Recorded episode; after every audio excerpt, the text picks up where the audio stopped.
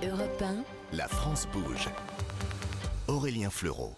La France bouge, dernière partie de notre émission aujourd'hui consacrée aux montres et à des entreprises qui produisent le plus possible en France, comme à la maison Pierre Lanier pour sa montre 1977 ou encore les montres pour enfants de Milo Paris et la pépite lyonnaise Ten Times. Direction maintenant le doux haut lieu de l'industrie horlogère en France.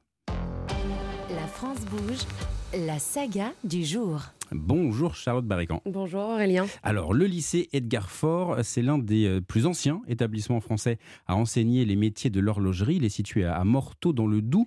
Et avant d'être un lycée euh, polyvalent, c'était un, collège d'enseignement technique. Et oui, les premières traces de cette école datent de 1836, sous la monarchie de juillet.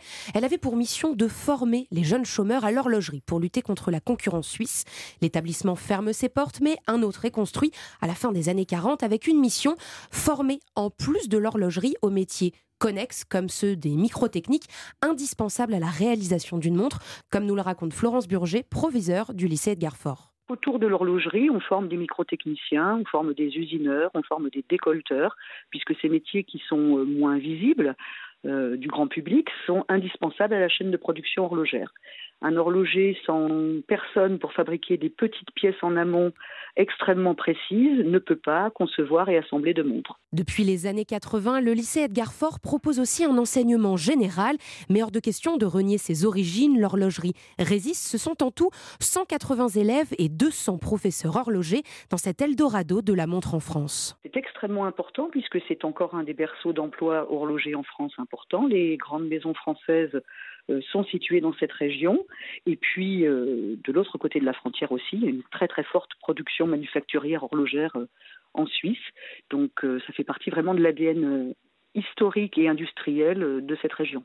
Donc euh, là, tous les élèves sont en apprentissage, travaillent exclusivement donc dans ces maisons françaises pour perpétuer euh, ce savoir-faire horloger. Et tout à fait, le lycée a un réseau de près de 200 entreprises du secteur et les élèves sont préparés à rester dans ces maisons, mais aussi à entreprendre, créer leur entreprise ou leur marque. Et puis euh, Charlotte, le, le lycée Edgar Faure, c'est aussi un lieu d'innovation. Et oui, là-bas, on anticipe les changements du métier d'horloger et cela passe par des investissements d'investir dans une machine de prototypage 3D en céramique. C'est quelque chose de relativement euh, nouveau. Hein, J'ai envie de dire, peu d'entreprises sont équipées. On est vraiment sur quelque chose qui relève de la, à la fois de la recherche et puis du transfert de compétences avec cette nouvelle machine-là. Il y a effectivement euh, à la fois tout un savoir-faire effectivement historique, ancestral, manuel, du geste professionnel qui celui-là est, indispensable et doit continuer à, à, être transmis, mais aussi une vigilance et une veille à avoir sur l'évolution de ces métiers, parce que ce métier, comme tous les autres, euh, est amené aussi euh, à évoluer dans le temps. Il a déjà évolué et il continue à évoluer. Et pour les plus curieux, le lycée Edgar Faure organise ses portes ouvertes le 4 mars prochain, de quoi peut-être voir en avant-première la montre de demain. Merci à vous, Charlotte Barrican, la saga de la France Bouge sur cet établissement donc bah, historique, hein, plus d'un demi-siècle. Euh, Pierre Burguin, sur cet aspect d'artisanat, on, en a parlé un petit peu il y a, quelques minutes, ce, cette modernisation, on parle d'imprimante 3D, c'est voilà, ça fait forcément partie des évolutions que vous observez également ah oui, c'est impératif. même nous, nous notre, notre, service création est équipé aussi d'une imprimante 3D. Euh, ça fait gagner beaucoup de temps. Oui. Et puis euh, le lycée de Garfort, nous aussi, euh, très souvent, on a des apprentis ou des stagiaires qui viennent du lycée. Et, et c'est vrai que c'est une, une, une, belle qualité de, de formation. Et est-ce qu'il y a, on parle d'export de, de, de, des montres, des vôtres notamment, est-ce que sur le, les talents français, bah, il n'y a peut-être pas forcément suffisamment de, personnes pour, pour exporter le, le, le, talent français? Vous, vous le disiez tout à l'heure, il faut, déjà qu'on puisse, nous, avoir, euh, avoir suffisamment de personnes, notamment à former. Oui, il faut, il faut euh, clairement plus de, personnes informées, mais je pense que c'est le, c'est le problème de beaucoup d'industries actuellement, et c'est à nous de rendre les métiers un peu plus accessibles et un peu plus euh, sexy, un peu plus attractifs pour les jeunes, parce que c'est un beau métier, et on le voit, on a pas trop, malgré les difficultés de, générales euh, pour récupérer des salariés, on n'a pas trop de difficultés, nous, à trouver euh, des salariés parce que je pense que notre produit, il est aussi assez intéressant. On a, la chance tous d'être dans un produit l'horlogerie qui est plutôt sympa et, et ça nous aide aussi euh, dans les recrutements. Oui, d'accord. Alors, avant d'exporter les talents, il y a l'export des, montres. Alors, vous l'avez dit que c'était très important, on en a parlé en, début d'émission.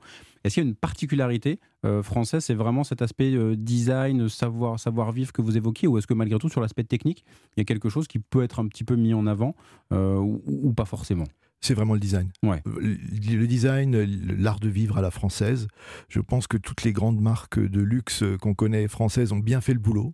Elles ont mis en avant euh, tout ce qui était positif euh, dans notre pays euh, par rapport à la mode, par rapport à la Mhm. créativité. Et c'est là-dessus qu'on roule, c'est là-dessus qu'on surfe pour mettre en avant nos produits. Et puis après, nos produits, il faut qu'ils suivent aussi. hein. Il faut qu'ils tiennent la route, il faut que le design soit bien, qu'il soit attractif. Et il faut faire la différence par rapport, euh, bah, par rapport à, à tous, tous les autres, et, et notamment euh, tout ce qui est asiatique, tout ce qui est fabricant chinois. Et là, on a quand même avec notre créativité des choses, des choses à montrer. Oui, parce que donc les, composants, vous l'avez dit, encore, encore maintenant, essentiellement euh, viennent, euh, viennent, viennent d'Asie. Et c'est ensuite que forcément la, la pâte française va arriver. Non, c'est-à-dire que nos composants, on les dessine nous-mêmes. Oui, Donc on les, on, on les dessine euh, et, là on fait déjà preuve de la créativité qu'il faut et, et après ça doit donner le produit qu'on a envie de présenter, qu'on a envie de montrer et puis qui doit surtout, c'est pas nous qui décidons, c'est le consommateur avant tout. Donc euh, il faut qu'on ait euh, dans l'œil ce que le consommateur veut et Ouais. c'est ça qu'il faut qu'on fasse. Est-ce qu'il y aurait un, incontournable de la collection de, de, la maison euh, Pierre Lanier? On a beaucoup parlé de, de 1977, ce, ce- projet euh, notamment qui, qui porte euh, la réindustrialisation. Voilà, Est-ce qu'il y a un ou deux modèles qui sont, qui sont iconiques pour vous? Oui, on a le modèle Eolia qu'on a a développé en 2018 et, qui est toujours encore existant, qui a évolué et qui est reconnaissable avec des motifs floraux dans le cadran. Et ça, c'est vraiment la, la touche Pierre Lanier. Très bien. Eh ben, on, invite tous les auditeurs à, aller voir euh, à, quoi ressemble ce, modèle. C'est déjà la fin euh, de votre émission. Comme tous les jours, eh bien, vous l'avez vu avec des, des parcours de vie d'entrepreneurs, des idées, de l'audace. Bref, la France bouge aussi évidemment dans le secteur des montres. Et puis, euh, bah, cela continue demain entre 13h et 14h. Vous retrouverez Elisabeth Assayag. Dans un instant, le flash suivi de Christophe Ondelat.